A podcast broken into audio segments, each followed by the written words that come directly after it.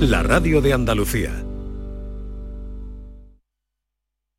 Sevilla. Canal Sur Radio. Transportes Cariño. Trasladamos tu vehículo a cualquier punto de España o Europa con rapidez, seguridad y total garantía. Nuestro secreto, ofrecer a cada cliente un servicio adaptado a sus necesidades, siempre en los plazos establecidos. 958 61 48 99. Transportevehículos.es. Más de 60 años al servicio de nuestros clientes. La voz de un sabio que para saber de Sevilla le preguntó al giraldillo por los lugares más bellos del barrio de Santa Cruz. Y este le respondió, con aires de azar, maestranza y catedral, la hostería del Laurel has de visitar, y en ella sus tapas, vinos y demás viandas probar. La Hostería del Laurel. Visítanos en Plaza de los Venerables 5 o a través de nuestra web lahosteriadellaurel.com. Porque si le preguntas al giraldillo, Hostería del Laurel, no te la dejes atrás. El 19 de junio de 2022 son las elecciones al Parlamento de Andalucía. Aunque vivas lejos de tu pueblo, de tu tierra, de tu ciudad, nada te impide votar. Sigue las instrucciones de la Oficina del Censo Electoral. Si estás inscrito en el CERA, puedes cumplimentar el impreso de solicitud que encontrarás en www.exteriores.gov.es. Remítelo hasta el 21 de mayo a la Oficina del Censo Electoral y te enviarán la documentación para votar. Ahora puedes optar por depositar tu voto en la oficina o sección consular del 15 al 17 de junio o enviárselo por correo certificado hasta el 14 de junio. Para más información consulta www.ine.es o www.exteriores.gov.es.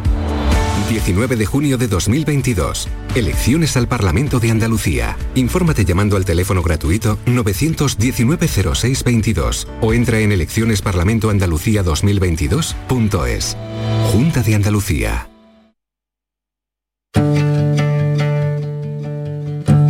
Esta es La Mañana de Andalucía con Jesús Vigorra. Canal Sur Radio. Cuida de mis labios, cuida de mi risa, llévame en tus brazos, llévame sin prisa. No maltrates nunca mi fragilidad, pisaré la tierra que tú pisas, pisaré la tierra que tú pisas. Cuida de mis manos, cuida de mis dedos, dame la caricia que descansa en ellos. No maltrates nunca mi fragilidad. Yo seré la imagen de tu espejo. Hoy, 2 de junio, es el día de acción por los trastornos de la alimentación.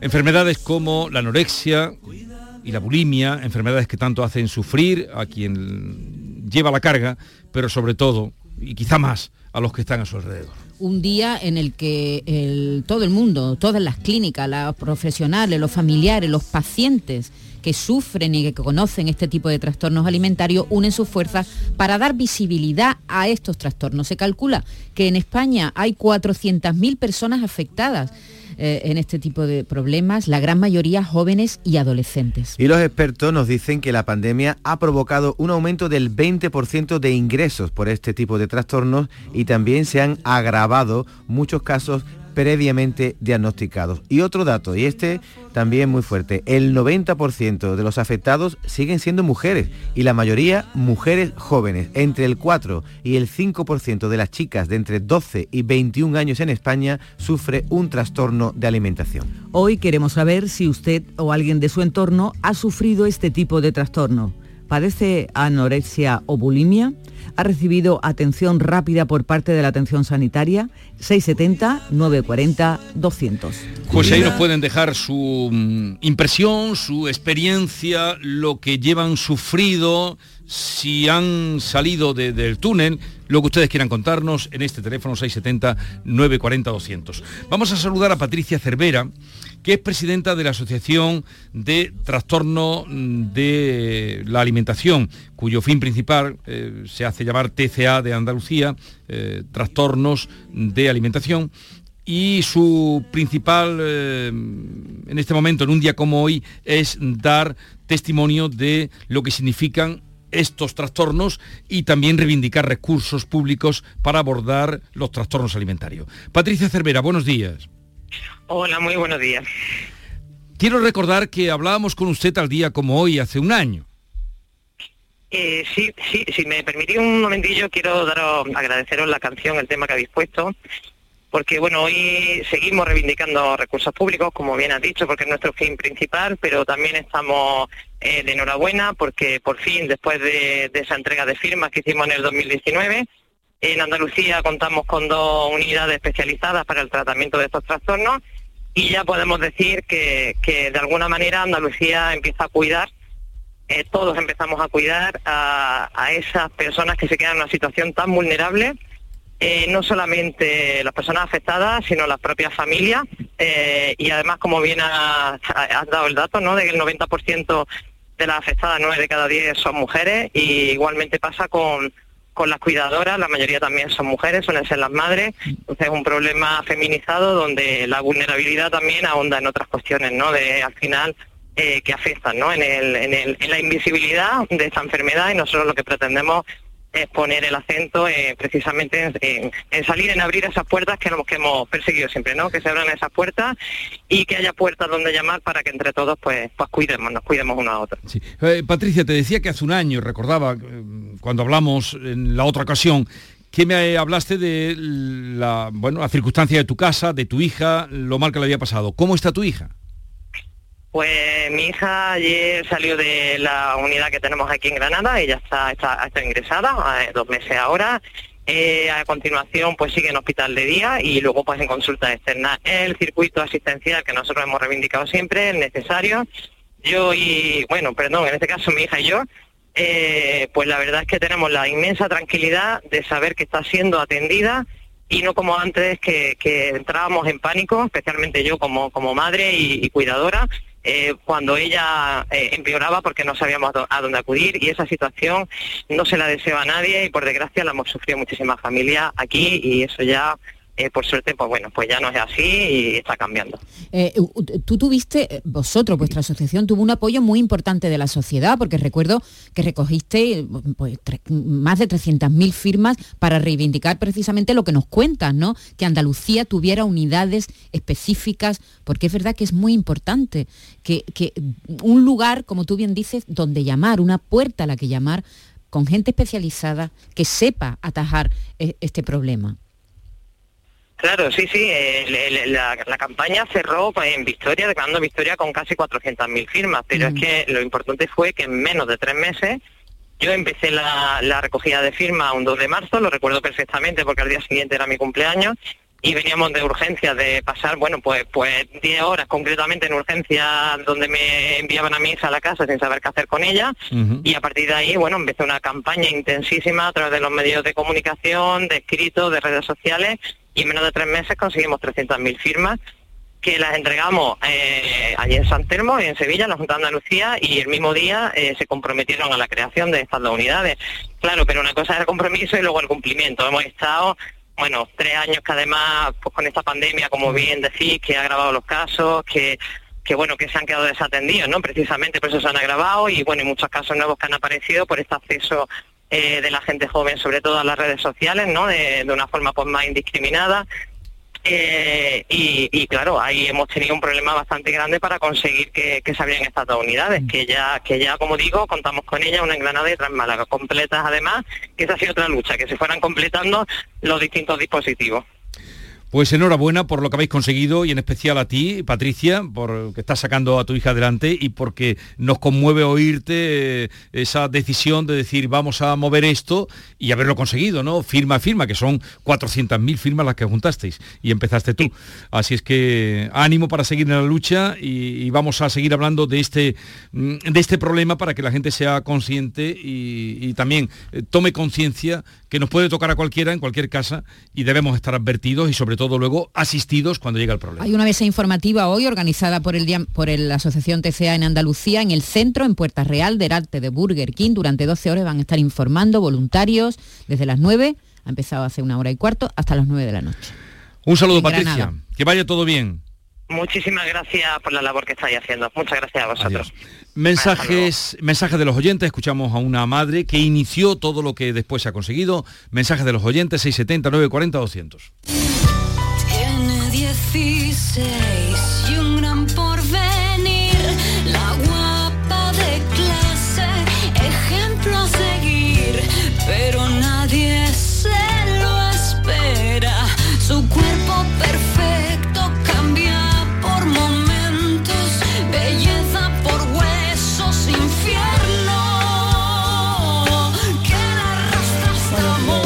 pues yo tengo una hermana que desde los 15 años tiene anorexia, no lo tiene ahora, ahora no está mal, ha estado muy mal porque al principio mm, casi pierde hasta la cabeza, se le iba la cabeza y todo, ahora la tiene más controlada, pero nunca se cura, nunca, nunca. Nunca, ahora tiene 50 años y sí come un poquillo más, pero se mata, se mata haciendo deporte, se mata. Si come un trozo de tarta, se tira, se corre 10 kilómetros. Pero es que no solo eso, sino se va a correr, en el mismo día se va a baloncesto. Le han operado ya dos veces de las rodillas, que se ha hecho por las rodillas, y sigue, y sigue. Y la diferencia de mi madre, que mide 1,60, 1,50 y pesa 100 kilos y dice que ya está estupendísima, que está estupendísima, que muchos quisieran estar como ella. Buenos días. Gracias.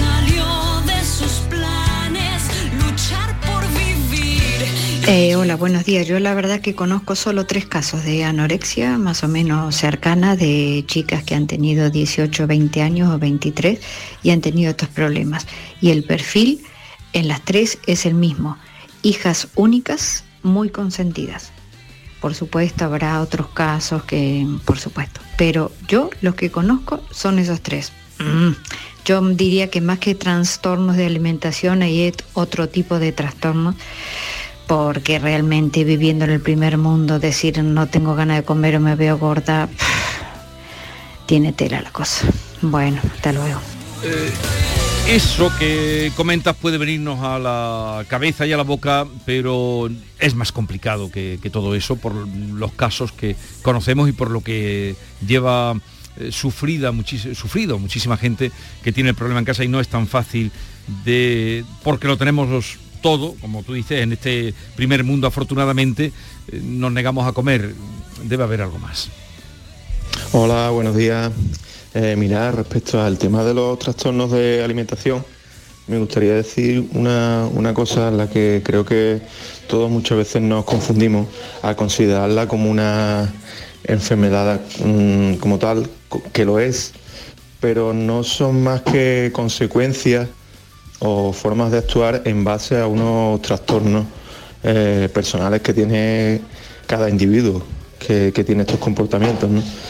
Es decir, los trastornos de alimentación esconden trastornos psicológicos tales del tipo de trastornos de obsesivo compulsivo, del tipo de perfeccionamiento o, personas con baja con baja seguridad en sí mismos que, que provocan como consecuencia esto. Pero es muy importante tratarlo de una manera global y ver realmente qué es lo que le ocurre a esa persona en concreto para que tenga esa- esos comportamientos.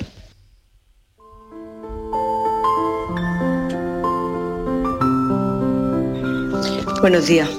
Mi hija actualmente sufre anorexia, está ingresada en un centro privado en Ita, Sevilla, y gracias a Dios que la ingresamos allí. Pues en, la seguridad social no, no había solución, cada día iba, iba peor, cada día iba peor. hasta que llegó a pesar casi 35 kilos. Eh, gracias a Dios ahora mismo está bastante mejor. Sé que esto es para toda la vida, pero por desgracia hay muchísimas niñas así. Y no son solo hijas únicas. Mi hija no es hija única y hay muchas niñas con muchas hermanas ingresadas y esto no es de ser hija única y consentida, no, no. Esto es todo mucho de tema social. Tú no vales, estás gorda, eres fea. Todo es consecuencia a las redes sociales y al al estatus que hay que tener en la vida social. Gracias. Esta oyente nos llamaba desde Granada, eh, no, desde Sevilla, perdón. Eh, los dos los dos centros que se han abierto, las dos unidades, mejor que centros, las dos unidades de trastornos de la conducta alimentaria se han abierto en Málaga y en Granada. Ahí es donde están abiertos. Vamos a saludar, seguiremos escuchando los mensajes que ustedes nos envíen en el 679 40 200. Vamos a saludar a Luis Beato, que es psiquiatra, especialista en trastornos alimentarios, es un referente a nivel, anda- a nivel nacional, él es andaluz, pero está en Ciudad Real. Doctor Luis Beato, buenos días. Hola, buenos días. Por ah, agarrarme a lo último que escuchábamos de esta madre que usted también ha escuchado, cuando ocurre un problema de, de estas características, ¿eso es para toda la vida? Hay algunas características de personalidad que sí son para toda la vida, son características de temperamento, ¿no? Que muchas veces está relacionado con el con la exigencia personal, el perfeccionismo. Luego hay otras características eh, que, son ya modificables en la, en la interacción con el entorno. Y dentro de esas características modificables estaría la forma de manejo de situaciones de estrés, que es el trastorno alimentario. El trastorno alimentario no es un trastorno para toda la vida. Y afortunadamente hay gente que, hay personas que se recuperan y vuelven a tener una vida normal, a tener una relación normal con la comida y a sentirse bien en su aspecto físico. Es muy importante la detección precoz para que no se enquiste este trastorno. Efectivamente, es, es fundamental la detección precoz para, mm, para darle la relevancia que tiene y para dimensionar desde el principio bien la gravedad que puede tener, ¿no?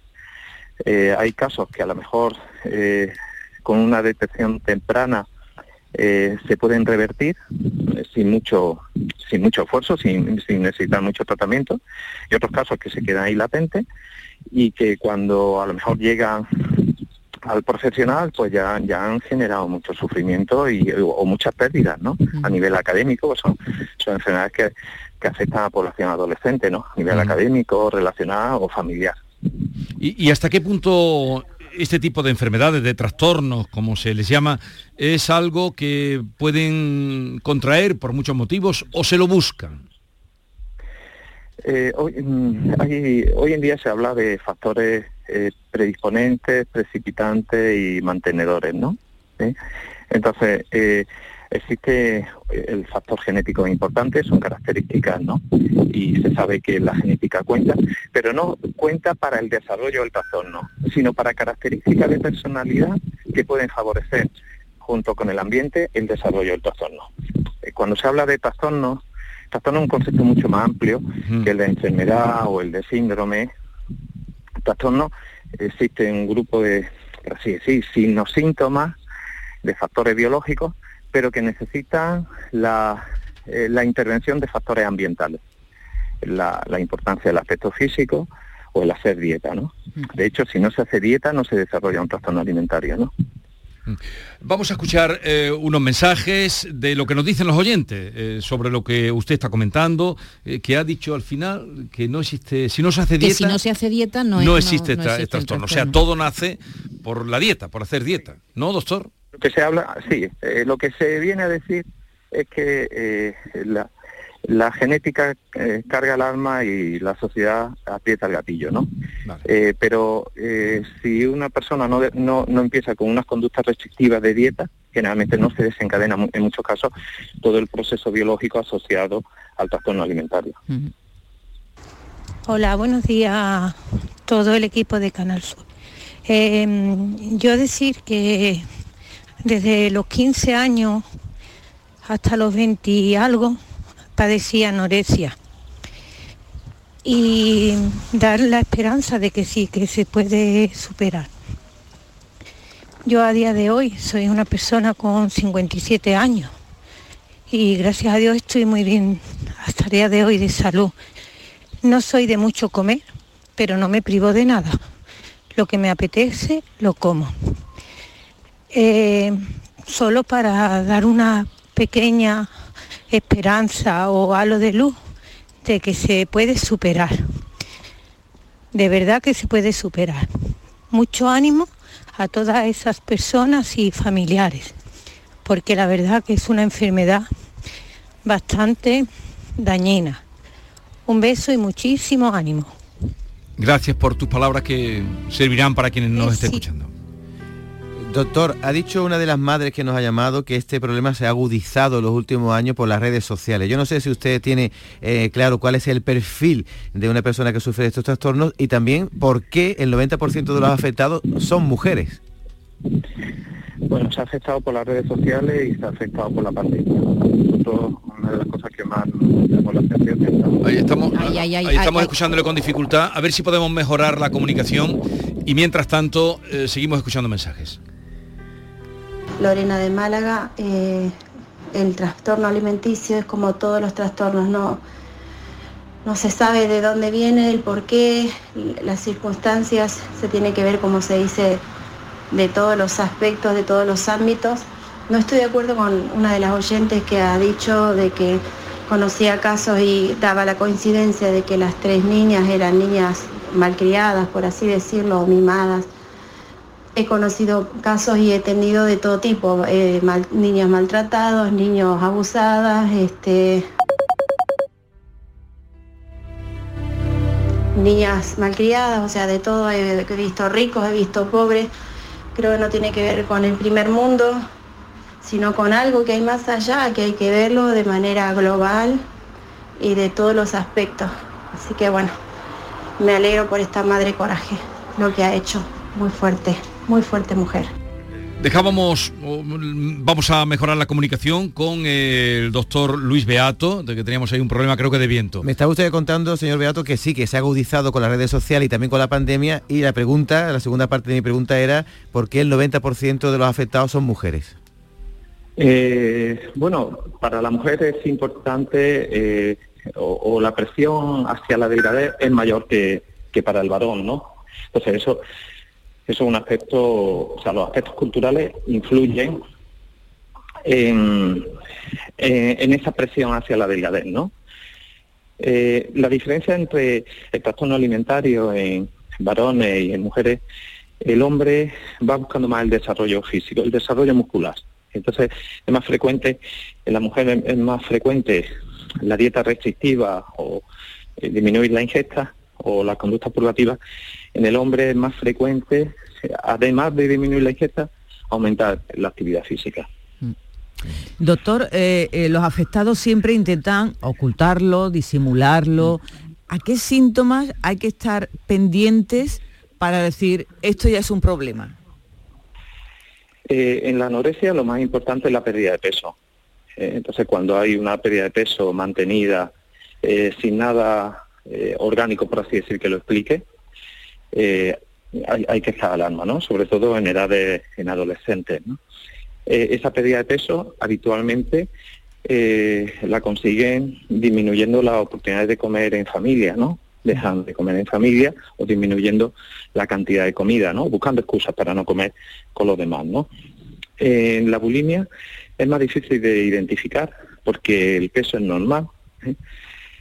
y lo que aparece es episodios de atracón, entonces puede desaparecer comida en casa o, o a veces comprar comida en exceso y para darse atracones, pues generalmente vomitan, ¿no? Entonces, el vigilar, no, no- no es adecuado vigilar, ¿eh? En general, eso debe estar controlado por un profesional, ¿no? Pero el comer excesivamente y luego irse al baño, y luego para evitar que la oigan vomitar, poner música en el baño o abrir la ducha y tal, eso a veces nos puede hacer sospechar, ¿no? O sea, si, siempre que se hace una ingesta, se tiene que ir al baño. A ver, doctor, que tenemos una consulta muy buena, Eh, directa para no usted. quiero dar mi nombre, soy de Málaga. Hace siete meses empecé con una nutricionista, he bajado 23 kilos. con una dieta, si bien es verdad que también la hice muy estricta, muy estricta, más de lo que ella me ha puesto, de hecho cada vez que voy me regaña, Eh, meto caña con el deporte, tengo 40 y, y, si bien es verdad que ahora como, pero si me paso, si como un poco de más, se me infla el estómago y vomito. Eh, no sé si eso será normal o no, estoy pendiente a una cita con la médica para comentárselo. O sea, es como que mi estómago lo cargo mucho y, vo- y vomito.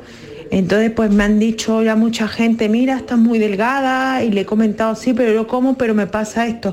Mira, a ver si te estás poniendo enferma y tal. Entonces, bueno, ya que está el doctor, a ver si me pudiese aconsejar un poquito. Besito. A ver, doctor, ¿qué le puede usted decir a esta persona y a quienes estén en esa situación? Bueno, que por supuesto necesita ayuda, o sea, no, es normal que una persona eh, se pase un poco comiendo y tenga que vomitar, ¿no? Eh, posiblemente la pérdida de peso que haya tenido ella sea importante. Eh, lo- el- que nos diga que sean 23 kilos es orientativo, pero, pero generalmente la medida del peso está en función de la talla, ¿no? O sea, en función de la talla es lo que nosotros No es lo mismo medir índice de masa 1,80 que 1,50, ¿no? Mm, Claro, efectivamente, ¿no? No es lo mismo perder 23 kilos en alguien de eso, de unos 80 que de unos 50, ¿no?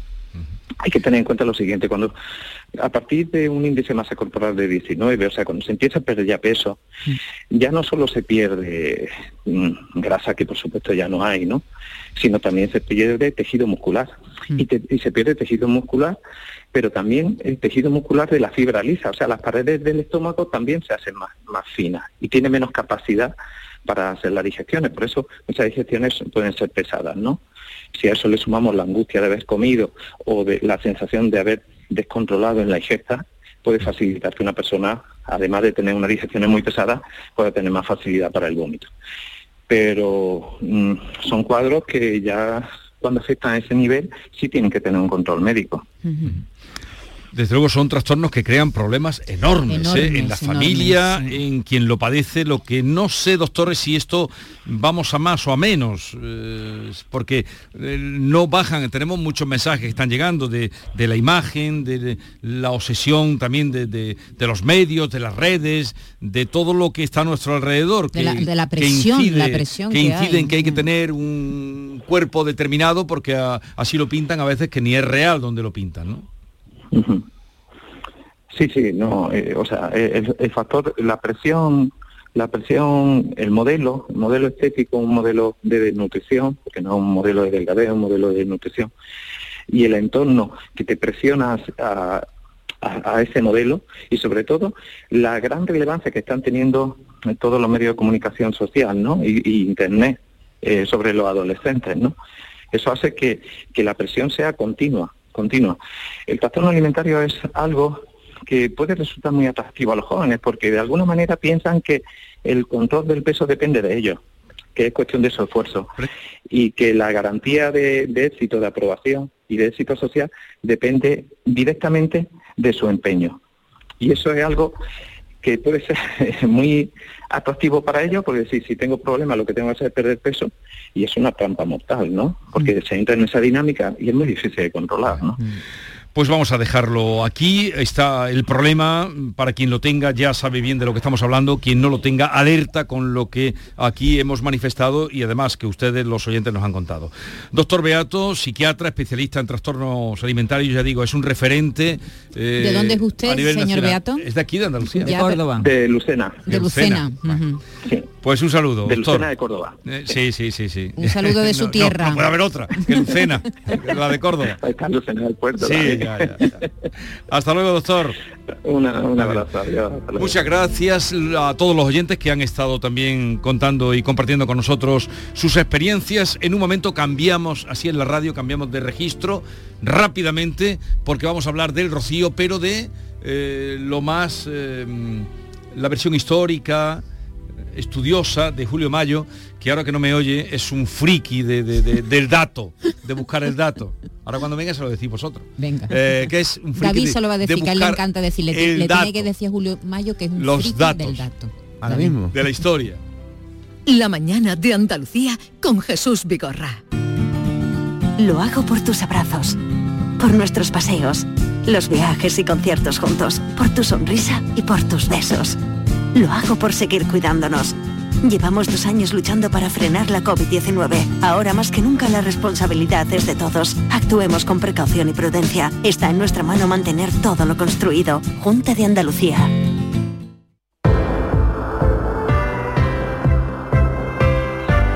¿Te imaginas poder dormirte mientras te das un masaje relajante, muy, muy relajante? Pues ahora es posible, sí señor. Descansa en casa ha creado La Bestia, el primer colchón en Europa con siete funciones de masaje por ondulación y calor localizado en todo el cuerpo.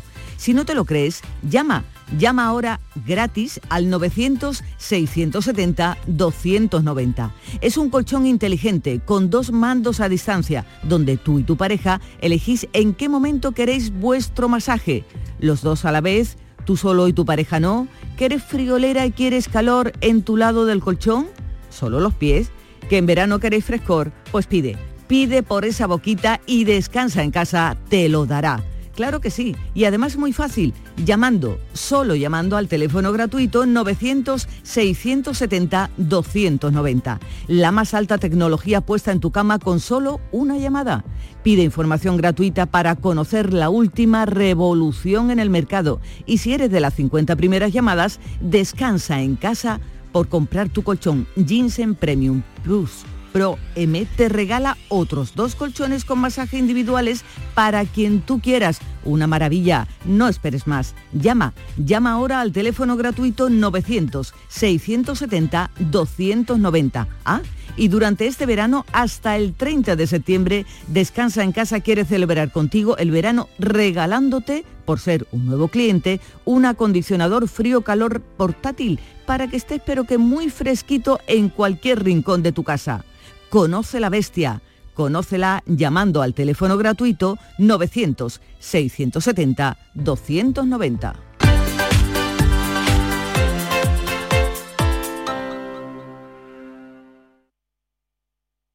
Te he dejado el coche como una patena, que me lo has traído... Por cierto, tenías debajo de la alfombrilla esta piscina climatizada de 50 metros con techo retráctil, tres niveles de profundidad, jacuzzi y socorrista titulado. Nunca un euro tuvo tanto valor. Super 11 de la 11. Por solo un euro, hasta un millón. Super 11 de la 11. A todos los que jugáis a la 11, bien jugado. Juega responsablemente y solo si eres mayor de edad. Canal Sur Radio Sevilla, la radio de Andalucía. Si necesitas un electrodoméstico, ¿por qué pagar de más en grandes superficies? Ven y paga de menos en Tiendas El Golpecito. Tus primeras marcas al mejor precio y una selección de productos con pequeños daños estéticos con descuento adicional y tres años de garantía. Tiendas El Golpecito. Ahorra hasta el 50% en tus electrodomésticos. 954-100-193 y tiendaselgolpecito.es. Ana, ¿qué te has hecho? Porque te veo genial. Pues ya eres la tercera persona que me lo dice hoy. En Clínicas Doctora Martán me han hecho un análisis personalizado de mi rostro y me he realizado algunos tratamientos estéticos. Con ella siempre obtienes un resultado natural. Además, la doctora Martán es especialista en relleno de labios. Los resultados son espectaculares. Ponte en las mejores manos y saca tu mejor versión. Clínica Doctora Martán, en Alcalá de Guadaira, calle Mairena 16. La jugada local de Canal Sur Radio. El pelotazo. La gran jugada de Canal Sur Radio. Todo el deporte que te interesa está en tu radio. Canal Sur Radio, Sevilla. la radio de Andalucía. Tenemos con nosotros a Ceci, de Quality Hogar, nuestro servicio técnico de confianza. Ceci, si tenemos una Aqualimpia averiada, ¿la reparáis con piezas y recambios originales? Por supuesto que sí, Maite. Somos la única empresa que tenemos piezas y recambios originales. Pero no solamente una Aqualimpia, cualquier aparato del hogar que no funcione. Puede ser un robot de cocina, una radiofrecuencia, una magnetoterapia, sea de la marca que sea, te lo vamos a dejar como nuevo. Llámanos ahora y pide tu presupuesto gratuito y sin compromiso. 937 078 068 937 078 068 Por otra parte, si tienes una máquina de Aqualimpia o de cualquier otra marca cogiendo polvo y ocupando espacio porque ya no la utilizas, en Quality Hogar te damos la opción de poderla cambiar por otro producto de tu elección de nuestro amplísimo catálogo. Además, en Quality Hogar tasan tu máquina antigua con hasta 800 euros para que puedas adquirir cualquier otro producto de la altísima calidad con las mejores condiciones y financiación. Llámalos ahora mismo y no dejes escapar esta oportunidad. 937 078 068 937 078 068. Además, si en tu caso quieres volver a utilizar la Aqualimpia que ya tienes, pero no recuerdas cómo funciona, enviaremos un técnico a tu domicilio para hacerte una demostración y un mantenimiento del equipo, para que así puedas sacarle el mayor partido y alargar la vida de la máquina. Llámalos ahora al 937 078 068 937 078 068. Aqualimpia es marca registrada de Quality Hogar. El 19 de junio de 2022 son las elecciones al Parlamento de Andalucía. Si quieres votar ese día y no puedes hacerlo, adelántate y hazlo por correo. Solicita la documentación necesaria hasta el 9 de junio en cualquier oficina de correos de forma gratuita o en la web correos.es. Una vez solicitada y recibida en tu domicilio, podrás enviar tu voto por correo certificado hasta el 15 de junio de forma gratuita. 19 de junio de 2022. Elecciones al Parlamento de Andalucía. Infórmate llamando al teléfono gratuito 919-0622 o entra en eleccionesparlamentoandalucía2022.es. Junta de Andalucía. Esta es La mañana de Andalucía con Jesús Vigorra. Canal Sur Radio. Bájate de la carreta y baila una sevillana. Y baila una sevillana, bájate de la carreta y baila una sevillana. Entierra tus pies en la arena y anda la vuelta gitana. Anda la vuelta gitana. Yo voy al Rocío cuando me lleves tú en la carreta. Julio, Julio Mayo, buenos días. Muy buenos días. Me preguntaba, bueno, ya lo han oído los oyentes, me estabas preguntando que si, íbamos, que si iba a ir al Rocío. ¿Qué ¿Tú tal? has ido ya este año? Ayer estuve haciendo el camino de Almonte, que es muy singular y me interesaba bastante, ya llevo va- varios años haciéndolo, y me interesaba bastante eh, asistir a esa estampa antropológica, ¿no? Pero, pero vamos a ver, tú cuando vas haciendo el camino, ¿con quién fuiste ayer? ¿Con Almonte? Con Almonte, con o sea, la- fuiste con la principal. Sí, y eso es un camino de ¿Y un te día. admiten los almonteños? Bueno, como a todo el mundo, ¿eh? Como a todo el mundo. Sí, Sí, vale. sí. Como a todo el mundo, según hay quien dice que no, que ellos son muy... Pero, en fin. pero admitirlo, ad- admiten a todo el mundo. Y además tú que vas de estudioso. Porque Julio Mayo es escritor, historiador, eh, participa y escribe muy habitualmente en ABC, siempre con eh, temas cercanos a la historia. Y eh, con motivo de la exposición Jubilar Rocío, publicaste un trabajo que tengo aquí delante, fantástico. Yo no he visto tanto escrito sobre los orígenes, la historia y la leyenda, y además de- definiendo bien la historia y la leyenda del Rocío como el trabajo tuyo. Además es archivero de mm, la De los Villa- pa- Villafranca y los de- Palacios. de los Palacios y Es que no si empezar por los Palacios no, o por en- Villafranca. en los Palacios y Villafranca. Padre Villafranca. Bueno, el Rocío. ¿Qué aporta el Rocío a la, a la cultura andaluza? La visión que hoy en día se tiene desde España en el extranjero, en síntesis, es un resumen, por ejemplo, en Holanda o en Europa. Pues si tú le preguntas, ellos tienen el pequeño resumen que tenga, es algo de Sevilla y algo del Rocío. En, definitiva, representa España. Es decir, la fabricación de la cultura andaluza está colmada de un sinfín de elementos y de ingredientes que el Rocío tiene desde sus orígenes. Es un fenómeno devocional con un origen agroganadero, por lo tanto es un gran homenaje. Eso que estamos viendo los caminos pintados estos días de, ganado, eso es un elemento de nuestra cultura muy importante. Además de todo el rescate folclórico, no despectivamente hablando, sino culturalmente hablando, que constituye el rocío.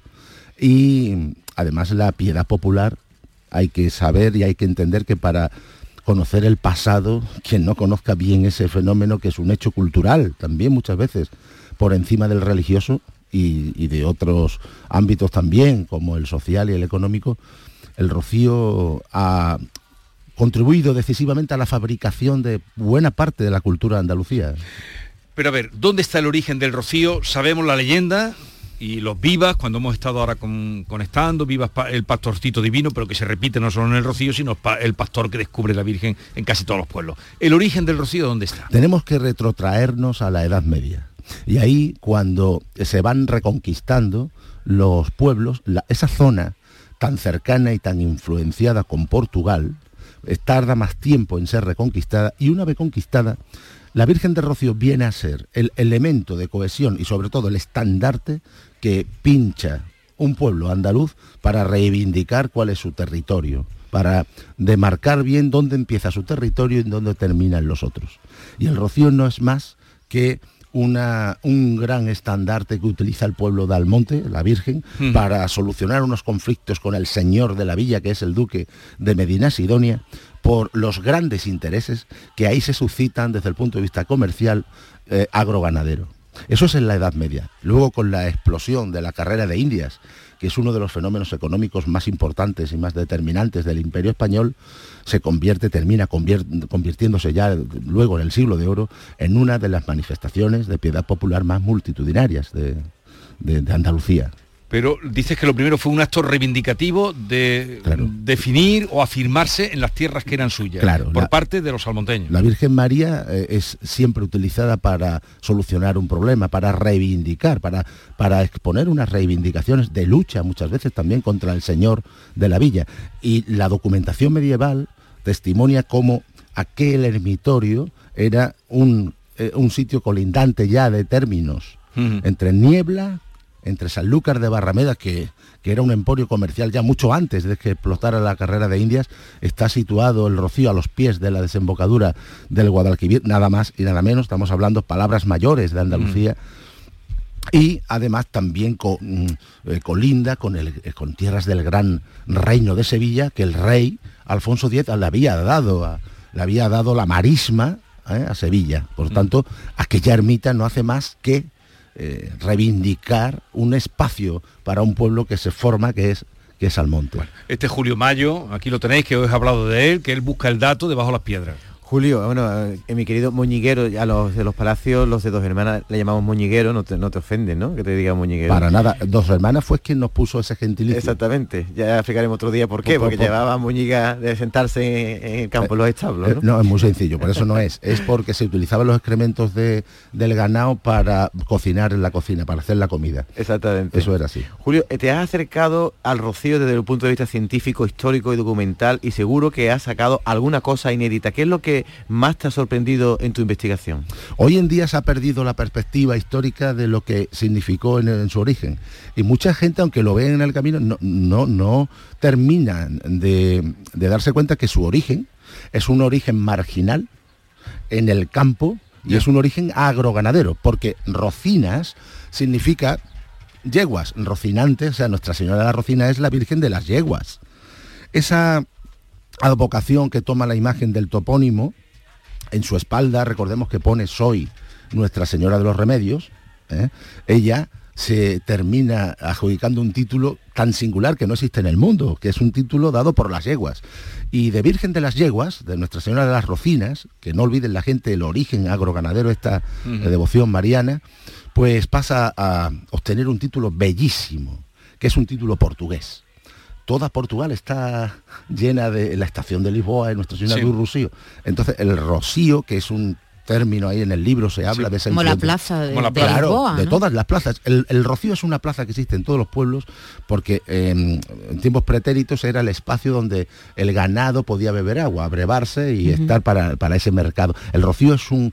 eh, en Arcos de la Frontera hay un documento en el siglo XIX que todavía se habla, para hablar del ganado del pueblo, del rocío de ese pueblo. Es decir, Es decir, que el rocío no viene de la derivación del rocina, sino No, del no, rocío, no, de no, la no. palabra portuguesa. En el siglo XVII es una import- eh, mm, a través del Algarve, Almonte, en Ujú. Almonte hay una calle que ya indica cuál es el camino a Portugal. Ahí hay, ahí hay unos préstamos y mm, usos muy, muy enriquecedores. Eh, pues en el siglo XVII este título que no es tampoco que tiene una mística alusión, es decir, que, pues termina eh, siendo utilizado para designar al ganado, al sitio donde se mercadea con el ganado. Ahora la Universidad de Huelva, yo he participado en esa propuesta, va a hacer un estudio y una cata arqueológica de la zona y se va a poner en pie se- en esta reconstrucción que portuario, la- la- aquello era, eh, a la ermita del Rocío llegaban las las mm, ha llegado mucha agua, muchos caños y, y embarcaciones Sí. de, de menor tonelaje, no, no, no, no naos, sino embarcaciones. Y, y se va a descubrir una gran cantidad, ya se sabe que, de hornos para la cerámica, eh, por el comercio y sobre todo un portuario, allí un pequeño puerto de, época. O sea, que es un sitio, es un enclave comercial, el. Rocío. ¿Y Doñana qué pintan todo esto? Hay un gran complejo, me duele esto a mí, que, ¿Qué te duele? que- que con la marca tan grande que es Doñana en España, haya un complejo por parte de muchos escritores actuales que cuando escriben de Doñana quieren ignorar al principal fenómeno cultural, no solamente religioso, que ha eh, mm, modelado Doñana. Es que Doñana, ¿qué sería sin, sin el fenómeno cultural del Rocío. Cuando hablo del fenómeno cultural del Rocío, me, me refiero a los carboneros, a todo, a todo lo que el Rocío tuvo en torno a él, a los ganaderos, que es Doñana sin ese ganado, sin las monterías, sin las especies animales que allí hay, sin los caminos. No pensemos en, en el daño que hoy pueden hacer eh, vertiendo residuos los peregrinos. Vamos a pensar en cuánto ha contribuido el Rocío a la construcción de Doñana. Pero Sí, también tenemos que pensar en eso, ¿no? Sí, pero eso es En que- actual. Estamos eso, hablando. tam- también tenemos que pensar en el respeto, porque claro, estamos Por hablando por de- un territorio muy protegido. La convivencia es lo Por complejo, supuesto, pero ¿no? Doñana en el origen no es nada sin. Quiero decir que España, eh, Andalucía está perdiendo en este siglo XXI y le está aventajando Santiago de Compostela una, una red maravillosa, que si estuviera bien trabajada de caminos, pues sería para Andalucía una oportunidad única para eh, poder exportar su riquísima eh, pues su riquísimo joyel eh, cultural, antropológico, social, cultural. creo que si se une bien Doñana con la realidad del Rocío, bien expuesto y bien contado, creo que esto no tiene nada que envidiar. allí, allí no cabe más gente. Dices tú que está perdiendo... Hoy, no, de forma puntual hoy, pero digo a lo largo Ah, del tú año. hablas de todo el año. Claro, yo no digo hoy, digo que esos caminos que tienen tan bien explorados pa- las peregrinaciones medievales para, para el Y norte, quieres decir que no... mm, no están bien aquí, eh, los- la red de caminos de peregrinación hacia el santuario de para poder transitarlo Con no, los peregrinos no, porque durante el ahora ya no cabe más gente. en estos días no cabe más gente. No, que, el Rocío pudiera ser el Santiago de Claro. Compostela andaluz, ¿no? Y men- pues, sin ningún complejo, es que tenemos muchos complejos, porque parece que eso es una cosa despectiva o folclórica y no lo es, es cultural, veámoslo como una realidad cultural. Andalucía es Pero la, mucha gente andaluza se va a ir al otro barrio sin haber ido al Rocío. pues Tú a, lo sabes. a mí por ejemplo estuvo a punto de pasarme eso. Bueno, pero sería por una circunstancia... No, porque no lo conocía. Como a un montón de personas que somos de pueblos de aquí. de No, pero es verdad, lo que tú no- estás y no te diciendo es verdad. interesaba, Mucha ¿no? gente... No te, no te interesaba. Pero debe decir, mucha, mucha gente, en eso que tú has traído está bien traído, porque mucha gente de Andalucía que ha ido a Santiago, que ha hecho el camino de Claro. Santiago, no ha ido al Rocío nunca, ni ha ido a Doñana. Claro, y no conocen. Mucha gente. Mucha gente. Y no conocen que Andalucía tiene las mismas horas, los mismos minutos y los mismos segundos en su reloj que el que haya en Santiago. Bueno, ¿y por qué? eh, Y dices tú que porque los caminos no están preparados, porque... que, es- que no existe ni la concienciación ni, el- ni la red de cam- hay una red de caminos europeos que desde Europa pero la potencia que tiene a través de las filiales es que el Rocío lo tiene todo para poder poner en pie en Andalucía ese sistema claro Julio, han sido 10 años de investigación. Sí, Lo que yo, está publicado yo me aquí. especialicé, por eso a mí Sí. me rescataron ellos, porque yo me especialicé, a mí quien me hizo historiador fue la Virgen de Consolación de Utrera, que es el fenómeno devocional del siglo de oro español, eh, per- perdón, andaluz. Eh, Consolación de Utrera, a este lado del Guadalquivir, porque el Rocío está en el otro, está en un camino alternativo terrestre al Guadalquivir. Magallanes y todo este tipo de... De, personas que van a Indias no, no parten desde la Torre del Oro.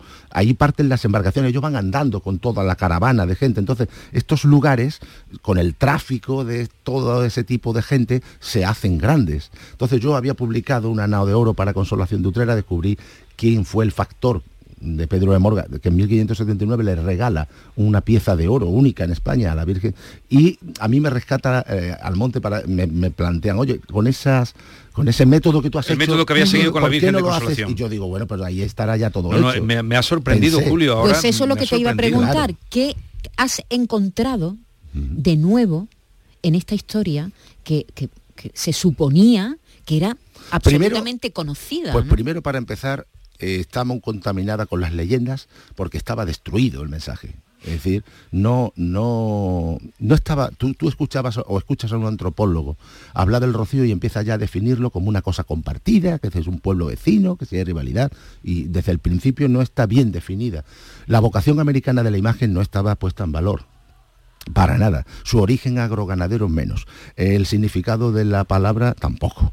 Eh, sí, ¿Y, estábamos- y- y la, y la imagen de cuándo es? la imagen es una imagen muy antigua, pero que en el siglo XVI, eh, pues, finales del siglo XV, eh, ha tenido varias transformaciones. Es fruto de la devoción, una No, imagen pero- tan pero- milagrosa. Sí, pero la imagen es una tiene imagen. que tener un momento en el que la que vemos ahora. Claro, la que vemos ahora hay varias propuestas. Siempre se ha hablado de que es medieval. Puede que el icono sea, pero en el siglo XV, XVI está bastante transformada esa, esa imagen. Esa imagen tenía, que era tallada en madera completa, tenía el niño, eh, el dulce infante, el, el- el divino infante lo tenía en su mano derecha. Hoy lo tiene, o sea, ahí había una transformación. Hoy, hoy lo, lo porta. ¿Cuál es la más antigua de Andalucía? La imagen más antigua de Andalucía.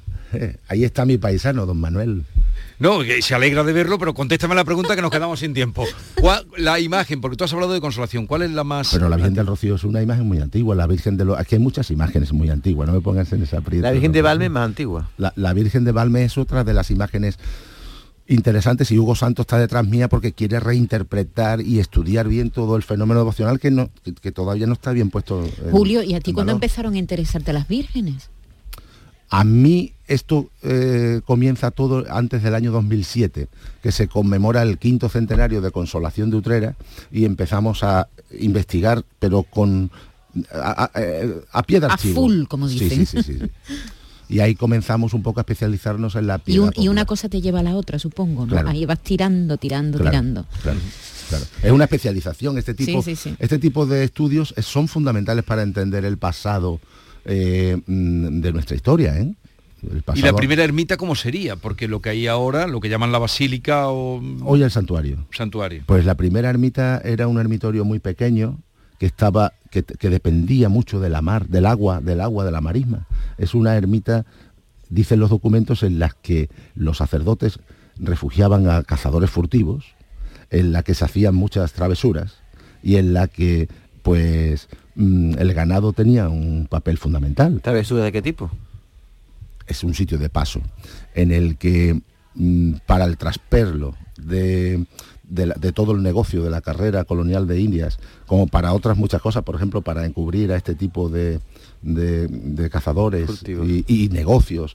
Allí mismo se, se levanta hasta de que se eh, organizó un cabildo, una, un- una, una reunión entre los pueblos para delimitar las lindes. O sea, es, es un- es como una casa eh, grande, ¿no? Jubilar Rocío fue una gran exposición. Supongo que este trabajo se puede encontrar en internet, ¿no? Porque Eh, este no, libro- este, este libro lo venden en todas las tiendas Ah, que oficiales. sigue, ah, la- vale, que la sigue, que sigue a la 20. Pues Jubilar Rocío, de Julio Mayo, para saber mucho de nuestra historia y del Rocío.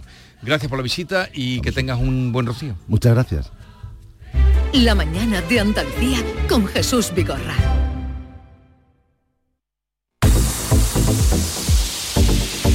¿Sabías que con la energía producida con paneles solares puedes ahorrar hasta un 80% en el recibo de la luz?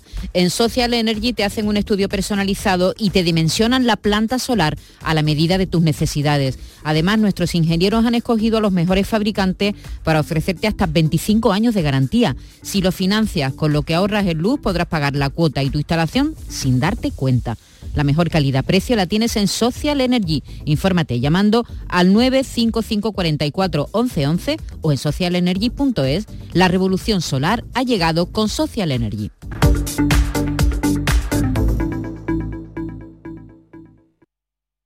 Estás escuchando Canal Sur Radio desde Sevilla.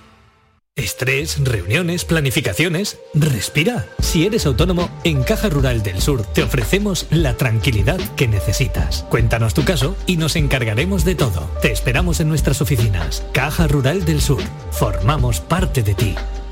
Ana, ¿qué te has hecho? Porque te veo genial. Pues ya eres la tercera persona que me lo dice hoy. En Clínicas Doctora Martán me han hecho un análisis personalizado de mi rostro y me he realizado algunos tratamientos estéticos. Con ella siempre obtienes un resultado natural. Además, la doctora Martán es especialista en relleno de labios. Los resultados son espectaculares. Ponte en las mejores manos y saca tu mejor versión. Clínica Doctora Martán, en Alcalá de Guadaira, calle Mairena 16. Vayas a donde vayas, Canal Sur Radio Sevilla siempre va contigo en canalsurradio.es. ¿Tienes una Aqualimpia o cualquier aparato del hogar que no funcione? En Quality Hogar somos los únicos que te lo reparamos con piezas y recambios originales. ¿Quieres cambiar tu Aqualimpia o tu vaporeta antigua por una nueva? Con Quality Hogar puedes hacerlo con las mejores condiciones y financiación. Llama ahora y pide tu presupuesto gratuito y sin compromiso. 937-078-068. 937-078-068. Aqualimpia es marca registrada de Quality Hogar, tu servicio técnico de confianza. Llámanos.